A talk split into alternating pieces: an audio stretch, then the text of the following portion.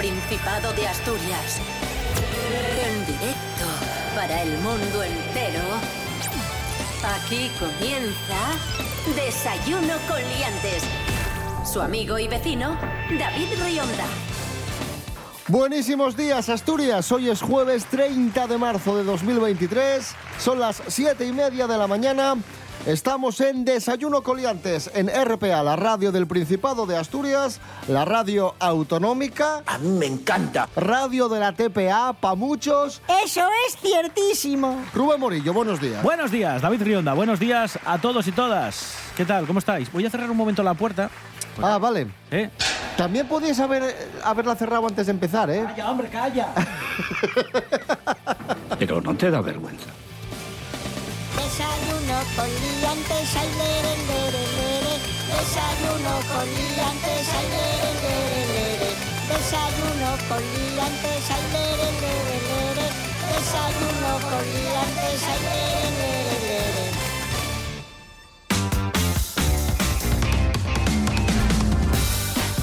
¿Qué tiempo tendremos hoy en Asturias? Venga, vamos allá. La Agencia Estatal de Meteorología prevé para hoy, que es eh, jueves 30 ya, madre mía, qué rápido pasa el tiempo, nubes. Vamos a tener nubes, pero a ratinos, porque por la tarde en principio vamos a esperar sol. Y a última hora de la tarde-noche volvería- volverían las lluvias. Según, y por eso lo digo en condicional, según la Agencia Estatal de Meteorología. Por cierto, tenemos alerta amarilla a partir de la una de la tarde por fuertes vientos en el suroccidente del Principado.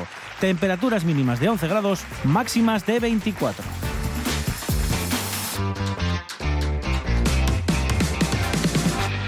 Desayuno con Liantes.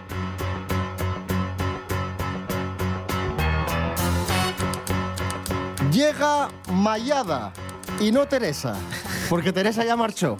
No, Mayada no ye Teresa. Mayada ye la primera cerveza del mundo elaborada con levadura de sidra. Oh, yeah. Ojo a esto. Cuidado. Ojo. ¿eh? Carlos Herrera, buenos días.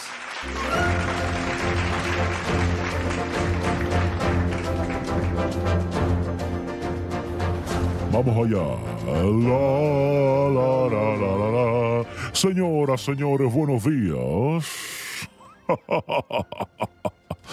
Me alegro. Mayada, cerveza tostada elaborada con levadura de sidra, una cosa que hasta ahora no se aprovechaba y gracias a esta cerveza se aprovecha. Pues sí, elaborado con malta de cebada y este componente que la hace única y especial, que es la levadura de sidra, que es un ingrediente que se genera en la producción de la sidra en el yagar y que hasta ahora se tiraba. Esto no servía para nada. Un detalle, don Carlos, ¿Qué cuando, pasa? cuando leí esta noticia, Ah. lo primero que pensé, cerveza con levadura de sidra. Lo primero que pensé es, esta cerveza seguro que sabe a manzana, Pues pero no, no. no sabe, no, no, no.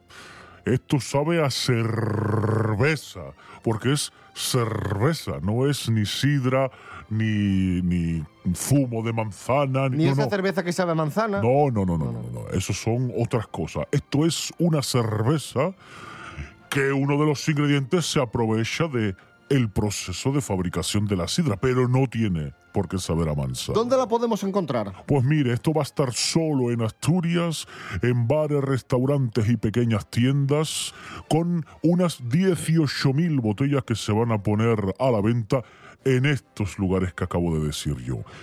Eso para empezar, luego ya veremos. Pero estas 18.000 botellas solo en Asturias, en Asturias, ¿Dónde? bares, ¿Dónde, dónde?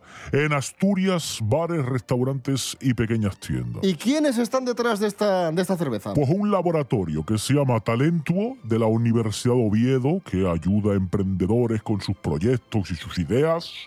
Y luego está también pues una gente que participa, que son los que tienen las instalaciones para hacer esta cerveza. Mec. Se hace en León, no se hace todavía en Asturias por aquello de porque las máquinas están de momento allí. Luego ya vendremos a hacerla aquí. Vamos a escuchar a uno de los creadores de esta cerveza y que apunta a lo que decíamos al principio, que no sabe a ser a sidra o a manzana. ¿Sabe- a qué sabe? a cerveza. A cerveza porque es cerveza. Cojones. La idea era eh, pues trasladar eh, ese mundo de la sidra, de, de toda esa tradición sidrera que tenemos en Asturias a una cerveza. Una, una cosa muy importante es que nadie espere que sepa manzana, no sabe a manzana, es una cerveza, ¿vale? Sabe a cerveza, punto. Es una cerveza tostada además, porque es la base que queríamos para esta cerveza, pero si yo no te digo que lleva levadura de sidra, seguramente ni te enteres. Quedó claro, ¿no? Carlos Herrera, gracias. Señoras, señores, buenos días. Me alegro.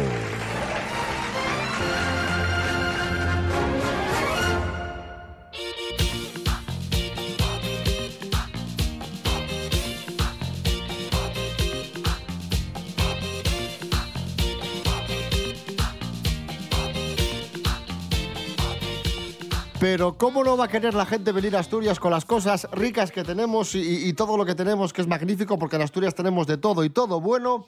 De hecho, Asturias, según datos que acaba de difundir el Instituto Nacional de Estadística, Asturias fue el undécimo destino de España para los viajeros nacionales. Hemos escalado dos puestos en la clasificación autonómica respecto a 2021. En concreto, el Principado fue destino de algo más de 4 millones de viajes que supusieron 18 millones de pernoctaciones, según informan nuestros compañeros de TPA Noticias. Estos viajes dejaron en el Principado un gasto total de poco más de mil millones de euros, un 58% más que en 2021, con un gasto medio por persona de 270 euros, lo que supone un gasto diario de unos 60 euros. Bueno, el resumen, que aumenta el turismo en Asturias y somos el undécimo destino de España para los viajeros nacionales. Pero somos el undécimo, yo creo que también un poco por capacidad y porque no estamos habituados a pensar en turismo de sol, por ejemplo, en Asturias. Vale, pues estamos donde estamos y es verdad que mucha gente del resto del país pues piensa en Valencia, Murcia, todas estas eh, pues eso, localidades de, de playa, ¿no? Pero sí que es cierto que, y durante la pandemia lo vimos, es uno de los destinos más solicitados también, o sea, por atractivo. Es cierto que quizás en otra época, en primavera, que mucha gente viene a ver los lagos y todo esto, pero, jolín, que estamos, estamos ahí. Y todo esto sin el AVE. O sea, no me quiero imaginar cuando ya tengamos una vía de comunicación rápida, eficaz, que permita estar desde Madrid, por ejemplo, en tres horas y pico en Asturias. O sea, eso va a ser el acabose. Preparáis que vamos a ser, vamos, como torrelodones. ¿Tú te has escuchado lo que dices y lo que hablas? Bueno, torrelodones no. como, ¿qué te digo yo? No sé. Como Salou. Y al hilo de lo que comentábamos del aumento del turismo en Asturias, obviamente también han aumentado las estancias hoteleras en el Principado. Nos lo cuenta Pablo Pérez. Buenos días, Pablo. Muy buenos días, liantes. Hoy vengo a contaros que las estancias hoteleras subieron en Asturias un 15,2% en febrero. Y es que los establecimientos hoteleros sumaron 151.671 pernoctaciones, lo que supone, como hemos dicho, un incremento del 15,2% respecto al mismo mes del año pasado, según los datos publicados por el Instituto Nacional de Estadística. Las estancias de los viajeros nacionales subieron un 10,9%, hasta 129.073, mientras que la de los extranjeros se dispararon a un 47,1%, hasta 22.598. Y es que los precios hoteleros repuntaron en Asturias un 3,3% respecto al mismo mes del año pasado, por debajo de la subida media nacional del 11,1%. Pues nada, esto ha sido lo que os cuento hoy. Un abrazo a todos. Gracias, Pablo Pérez. Esto es Desayuno Coliantes en RPA. Hoy es jueves 30 de marzo de 2023. Seguimos. Desayuno con liantes. Con David Rionda y Rubén Morillo. Se ha hecho viral estos días la historia del primer autobús sin conductor de Asturias. Ya tenemos un autobús Sí. sin conductor aquí en el Principado de Asturias que anda solo. Es como Kit. ¡Como yo! Como, pero Kit, como el autobús. coche fantástico. Bueno, primero- El autobús fantástico. Os lo describo porque parece una especie... A ver, es muy chiquitín, tiene tan solo capacidad para 12 personas. Parece un contenedor, un contenedor de basura, pero muy grande. Porque es así cuadradín, es como un cubo con ruedinas, pero sí, es, es un autobús que conduce solo y hace un trayecto muy cortín entre el Parque Tecnológico de Asturias, que está en Llanera, y la estación de tren de Lugo de Llanera, ¿vale? Entre estos dos sitios es donde va a hacer el camino el, este autobús. ¿Dónde está lo interesante aquí? Que es la primera vez que un autobús que conduce solo va a salir a la carretera junto con coches que están conduciendo de verdad. O sea, no es un itinerario cerrado para solo o sea, el que si autobús. vas en coche y ves un autobús que va solo, no Claro. te- que no te asustes. Este va a estar por medio de la carretera donde van también otros conductores, eh, porque hay otros experimentos donde son circuitos cerrados, donde son carreteras específicamente para coches que conducen solos. No, aquí va a ser este autobús que conduce solo con el resto de los conductores que van a ir por la vía normal. Bien, es un trayecto, es cierto, muy cortito, va a tener frecuencias diarias de lunes a viernes de 7 y media a 4 y media de la tarde. Y además este autobús se puede coger como si fuese otro normal con, por ejemplo, el bono transporte de 30 euros Conecta Asturias que nos permite viajar por toda la red de servicios públicos de transporte de forma, digamos, por eso, con esa tarifa plana de, Conecta 30. Así que me imagino que los primeros días va a haber peleas para probar el sistema y el autobús porque es llamativa esta historia. Y me imagino que esto poco a poco se irá llevando a otros sitios, lo cual nos hace más sostenibles y más ecológicos. Está, está, está muy bien. Por cierto, todo esto lo gestiona la empresa número uno en autobuses, que para algunas cosas muy bien, porque funciona muy bien, y para otras a veces hay que tirarles un poco de las orejas, que es Salsa, que es la primera del país. Y es asturiana. Eso es ciertísimo. Cosas que no interesan. Al igual que el afilador o el fabricante de cestas, AKJ Cestero, eh, otro oficio milenario se pierde. Es el del conductor de autobús. Vamos a perder la gran tradición de darle la chapa al conductor de autobús. No lo hagáis, no le deis la chapa al conductor de autobús. En serio, no lo hagáis. Da igual, en- encima que además es un trabajo a extinguir, no vayas contándole tu vida al conductor de autobús. Agustín, en serio, de verdad. No necesitas contarle que bajas al bazar a comprar una caja de plástico para guardar libros. Ya está, hazlo y luego subes a casa. Pero no, no des la chapa. Ni, y, y la gente ya no va a poder discutir sobre el cambio que le queda. En plan, no me aceptas un billete más grande y cosas así. O, uy, hoy saliste un minuto antes. No se le va a poder dar la chapa. En serio, vivimos en un mundo mucho mejor. Cosas que no interesan.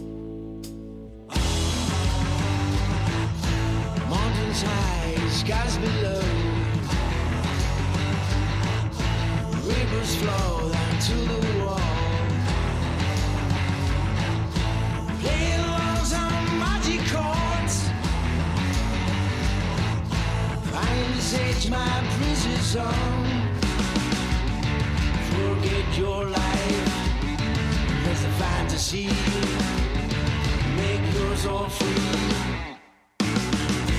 Look out to the stars,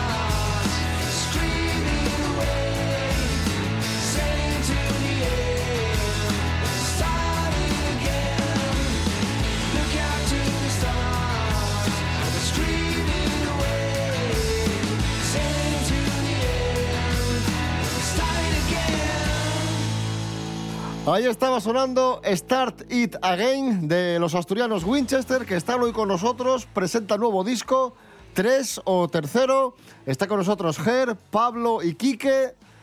¿Qué tal? ¿Cómo estáis? Muy buenas. Muy buenas. buenas. Pie. Oye, ¿qué ye, tres o tercero? ¿Cómo ye la cosa? Es el tercero, pero bueno, vendía mejor lo del 3 así en número romano, le da un punto así culturete, ¿no? O, Rollo, rollo Zeppelin. o palito, palito, palito, ¿eh? Como- Sí. Tripe palo. Oye, siempre, siempre me acuerdo de vosotros por una anécdota que, que nos contasteis la otra vez que estuvisteis aquí presentando el disco Alligator. Aquella anécdota de, de aquel que os escuchó y no se, imaginaba que erais de Avilés. Que dijo, oye, qué bien suena este grupo. Hostia, sí, eso. Eso es fula, eso es fula. ¿Cómo había sido No, aquello? Eso, aquello fue. Yo curraba en el Búho, en un bar de- del Carballedo de Avilés. Y a ver, a mí en realidad no, no me mola mucho tampoco poner música nuestra. Pero bueno, por algún motivo sonó y tal, y sonaron varios temas. Y algo le comenté al tío, que éramos australianos, una historia así. y entonces la cosa se empezó a ir, a- bueno, de las manos. Al tío le empezó a molar mogollón y tal, hasta que, bueno, le corté el vacilón y le dije la verdad. Y no lo creía. tío. Y ya no, y ya no le gustaba tanto. No, no, no, no. No, la verdad que no. No, no no, acabamos no. mal, pero bueno, tampoco nos hicimos colegas. Entonces, bueno. No, pero bien, bien. ¿Qué encontramos en este, en este disco 3, tercero? Eh, tenía un día una discusión, bueno, una charla con Rubén. Claro, puedes decir, ¿hay una evolución o es más de lo mismo? Pero claro, depende cómo lo mires, porque a veces te pueden criticar diciendo, es que haces más de lo mismo, pero claro, puedes ser fiel a tu estilo. Y cuando evolucionas, es que has cambiado y te has vendido o has perdido tus raíces, no sé.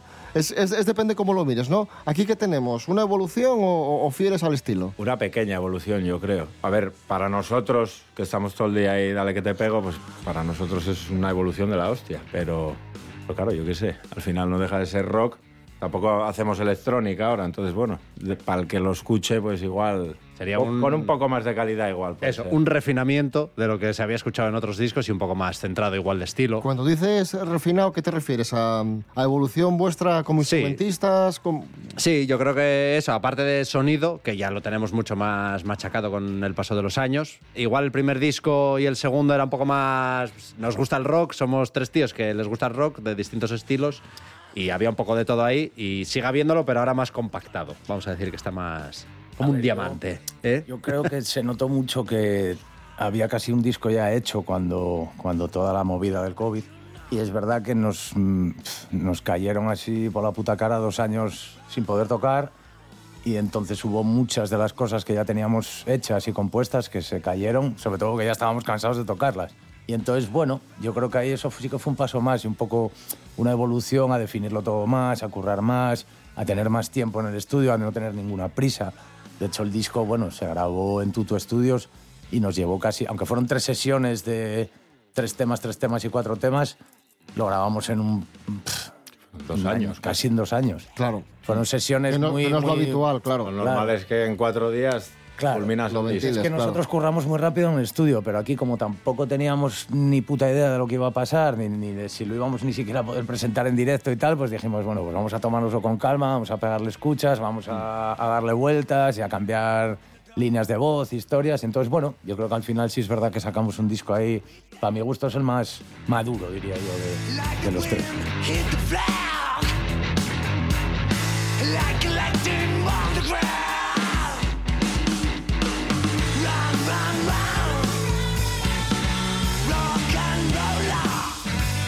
Muy interesante lo que comentabas, porque en muchas entrevistas hablabais del tema, ¿no? Que sois tres que escuchan rock de diferentes vertientes. Y claro, eso también se notaba, ¿no? Porque por un lado uno va, o sea, uno va por un lado, otro va por otro, pero aquí como decías tú que habéis unificado el sonido y, y en función a qué, a qué, a qué suena este, este disco. Mm. Es rock un poco más moderno de estilo que los anteriores. Eh, los anteriores sonaban un poco más setenteros, yo creo. Sí. quizás. A ver, no deja de, de- de ser un poco la piedra angular, pero bueno, se bebió mucho, yo creo, de, esa onda así un poco Jack White, del solitario, Rival Sons, yo creo que a nivel de producción fue un poco lo que Sergio más, yo creo que fue de lo que más bebió. Sí, yo te diría un poco esa onda. A ver, al final nuestras influencias son muy amplias y tampoco pues... Entonces igual algún disco estamos un poco más cañeros, otro yo qué sé, más, pues hay que hacerlo más en directo, como decían del Alligator, que era según sale, como lo grabas y ya está. Y, y este pues, pues sí, metimos un poco más de Britpop, un poco más, sí, un poco más de, de influencias quizás. Más curro en general.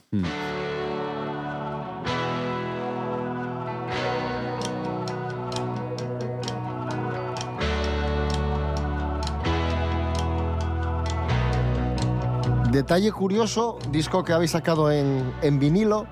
Y es curioso esto porque por un lado, a veces lees por ahí por las redes, la gente ya no compra discos, pero por otro lado tenemos revival de, del vinilo, ¿no? Es un poco contradictorio este, este momento. Bueno, yo creo que al que le gusta la música compra vinilos. Correcto. Así te lo digo. 100%. Y el que no, pues Spotify o lo que le ponen. Es que tener un vinilo ya no solo, ya no solo por escucharlo, es que eh, lo que es el objeto, el, el- el vinilo tiene un encanto que no, que Es no el tiene. proceso, el proceso de escuchar un Exacto. disco, básicamente. el proceso y, y yo creo que todo el protocolo, ¿no? Desde que lo compras hasta que lo sacas de la funda. Y era un poco lo que hablábamos antes. porque yo soy el primero que lo hago, ¿no? Yo de repente saca un disco X banda y, y lo pongo en Spotify, a lo mejor un hueco que tengo en el curro tal, y hostia, esos 10 primeros segundos de canción, como no me enganche, es muy cómodo darle al, al botón del ratón o al, o al space. Y son tiempos complicados porque ahora eh, lo deja Shakira con el otro y saca la canción y por el morbo la gente escucha la canción. Que hacer, que hacer música que re- realmente el valor sea la canción en sí, que es, es complicado, ¿no? Apostar por el rock en estos tiempos tan... Ah, yo creo que apostar por el rock ya desde que nosotros empezamos ya es, un- es una utopía, ¿no? Porque es lo que nos pone cachondos tocar y porque es lo que nos mola, pero, pero bueno, sí, eso, son tiempos jodidos. Aparte, yo creo que en general se, se, se está estandarizando la mediocridad musical. Porque yo hay grupos y hay historias que escucho. No sé, yo no soy un gran aficionado al heavy, pero respeto a los músicos de heavy al extremo. Porque solo la técnica y el curro y las horas que les lleva a producir lo que hacen me parece de admirar. A mí el papi chulo a día de hoy es una obra maestra. Sí.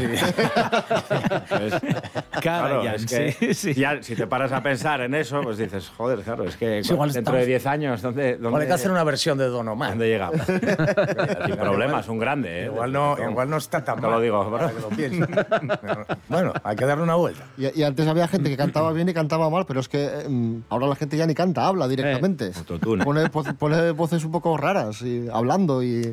Ahora, hostia, porque si te paras a, a ver un poco, bueno, yo lo que me meten por los ojos, ¿no? Porque al final, bueno, tienes redes sociales. Yo en mi caso, hace un tiempo ya que tuve un problema de contraseñas y realmente ahora solo utilizo el... el- el- Sí, sí, solo uso el... ¿Problema de el- contraseñas que, que se te olvidó? Mm, Bueno, llegué a casa un poco perjudicado y no fui capaz de, de entrar en la red social, que lo todo. bloqueé y la verdad que no echo de menos las redes sociales personales. Pero sí es verdad que consumo porque, bueno, tenemos la red del grupo y estás, ¿no? Y me, me acojona y me asombra porque no ves músicos en los escenarios. O sea, puedes ver al artista, ¿no? Tú antes veías, antes hablábamos, Michael Jackson, Prince. O sea, estoy hablándote de la élite, ¿no? De, del rollo, de, de- bueno, de donde viene toda esta historia, ¿no? Así un poco basado en el disco, la música disco y, y que no el guitarrista sea el héroe. Y es que no ves músicos, entonces, bueno, es un concepto distinto. Yo creo que se nos escapa, porque cuando yo tenía 20 años, hostia, era cuando el boom del hip hop y tal, y bueno, y, y mucho bacalao, que es verdad que no había músicos en escena, pero hostia, todos teníamos, todos sabíamos quién era Nirvana, todo el mundo respetaba a Sabina. Quiero decir, ahora es como que hay ahí un, un barrido que no sé muy bien si va a ser cíclico o si es para quedarse o... Es un chicle Desde luego, sabor. sí, al músico desde luego le dan bien. Y bueno, en esas estamos. Pero bueno, nosotros vamos a seguir haciendo rock, yo por lo menos hasta que la palme. ¿Y cuándo os podemos ver en directo? ¿Algún concierto a la vista para presentar el disco? A la vista sí, pero cerca ninguno, ¿no? Por el primero que es. no. Se abren contrataciones, amigos. Sí, sí. Viene el Sí, sí, verano, sí, viene el buen abren, tiempo. Aprovechemos este momento. Se abren contrataciones es a maza. Pero bueno, así el primero es en Riaño, el 7 de julio, que es un festival Motorhome Mountain, que ya estuvimos el año pasado y bueno, a la peña le moló y, y vamos para allá. Y así gordo, a no ser que salga alguna cocina que puede ser, antes de llegar el verano, puede que ataquemos otra vez Gijón. Vamos a estar en la Mar de Ruido, aquí en Avilés, que es verdad que hace 10 años que, que tocamos allí, incluso con otra formación. Y bueno, aprovechando un poco el tirón de, de sacar ahora disco y tal, pues, pues volvemos, que la verdad que presta, ¿no? Tocar en, en casa y, y el mes de las fiestas así señaladas, guay. Genial. Pues antes escuchamos Start It Again. ¿Cuál podemos escuchar ahora? ¿Cuál os apetece escuchar? A ver, una para poner del disco. Yo creo que Empty People, ¿no? Empty People, sí. Empty People, tema. sí, como ahora, Empty People, lo que hay La gente ahora. va Un a estribillo, claro, un estribillo pegadizo. Sí, estribillo pegadizo así para, bueno, para criticar un poco. Quique, Ger, Pablo, muchísimas gracias. Winchester, tercer disco. Every morning I try to understand what people what will they say today. Walking down the street like other fools. Everything I see is not true.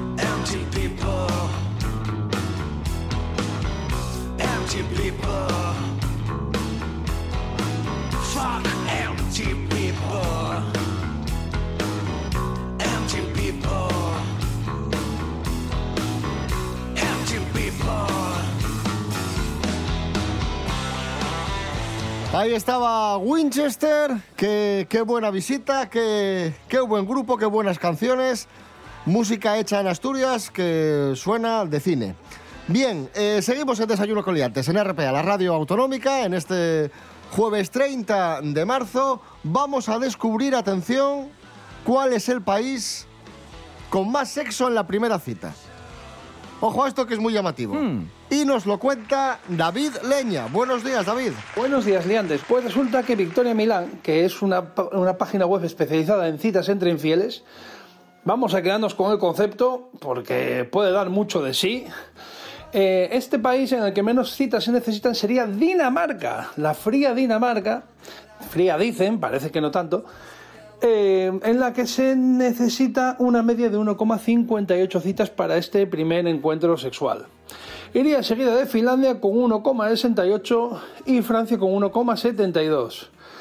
En España eh, somos más decentes, podría decirse, y hacen falta dos citas para este primer, para este primer encuentro más íntimo.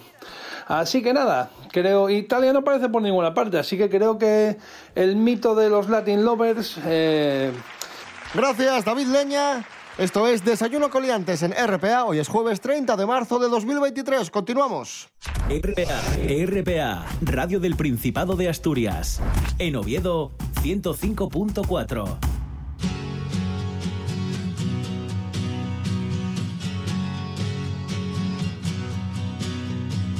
Serapio Cano Bayer, buenos días. Hola, buenos días, ¿qué tal?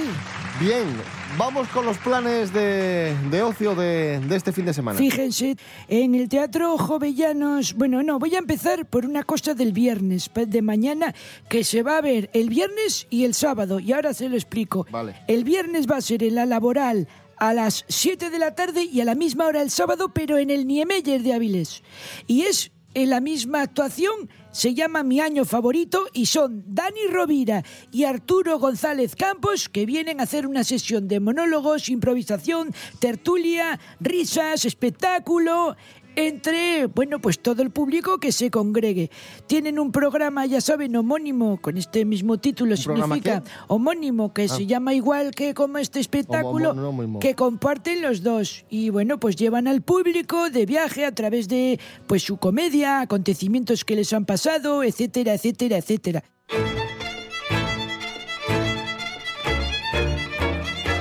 Y cerramos con música, si les parece bien, con doble sesión de Ara Malikian, que va a estar en la laboral el sábado a las 6 y a las 9. ¿Qué les parece? Ara Malikian, virtuoso del violín. Exacto, este que está así con los pelos eh, así como cardaos siempre, que tiene así- ese, que va siempre con el violín, muy majo él. Pues de Ara Malikian World Tour, el tour mundial de Ara Malikian viene a Gijón en ¿Sabes esta con quién gira. acaba de colaborar? Con Nando Agüeros. Ah, bueno, Han grabado no, una canción bien. juntos. Nando Agüeros y Ara Malikian. Pues bien traído está esto. Nando Agüeros y Ara Malikian, Viento del Norte. Serapio Cano Bayer, gracias. Bueno, venga, adiós a todos. Volvemos mañana viernes a las siete y media de la mañana. Rubén Morillo. David Rionda. Hasta mañana. Hasta mañana. Yo vengo de ti y no sé dónde voy. Saltar